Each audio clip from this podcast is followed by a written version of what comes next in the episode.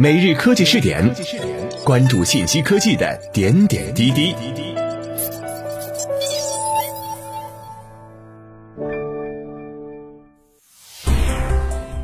各位蜻蜓 FM 的听众朋友们，大家好，欢迎收听今天的每日科技试点。自科技日报讯，发表二十九篇新论文，绘出有史以来最大的星系图，延伸七十亿光年的探索，会得出一个和以往认知不同的宇宙吗？据物理学家组织网五月三十一号消息，国际暗能量巡天 DS 项目组发表了一系列天文学重要成果，其中一项是他们利用一片巨大天空区域中有史以来最大的星系样本，对宇宙的组成和变化进行了迄今最为精确的测量。这一研究既给出了当前宇宙大尺度结构的快照，亦提供了过去七十亿年中结构演变的电影。D.S 项目组使用暗能量相机对夜空进行成像，从2013年到2019年的时间里，相机于758个观测夜晚中调查了数亿个天体。暗能量相机将天空中的十个区域选定为深场，并在整个观测过程中对其反复成像。在最终宣布的结果中，团队利用前三年的数据，在三百四十五个夜晚观测到二点二六亿个星系，创建了宇宙中相对较新时期星系分布图谱，是迄今最大和最精确的星系图谱。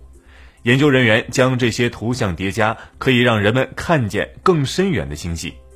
为验证宇宙学模型，研究团队进行了弱引力透镜信号分析的同时，还精确地测量了其他因素，如更大尺度上的星系聚集、大质量星系团的频率、超新星的亮度和红移等。这些额外的测量与弱引力透镜分析结合，对宇宙学标准规模产生了更严格的约束。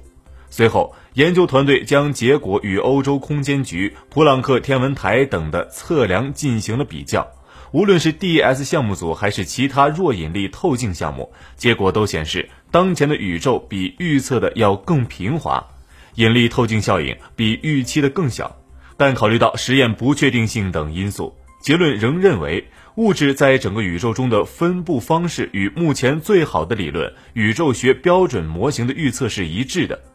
研究人员表示，在大尺度上，星系不是随机分布在整个宇宙中，而是由于暗物质引力而形成网状结构。项目组此次还测量了这个宇宙网在宇宙历史中是如何演化的，形成宇宙网的星系团反过来揭示了暗物质密度更高的区域。他们分析了一亿个星系的形状和光的图像，绘制成一份覆盖南半球四分之一天空的暗物质地图，并于五月末发布了消息。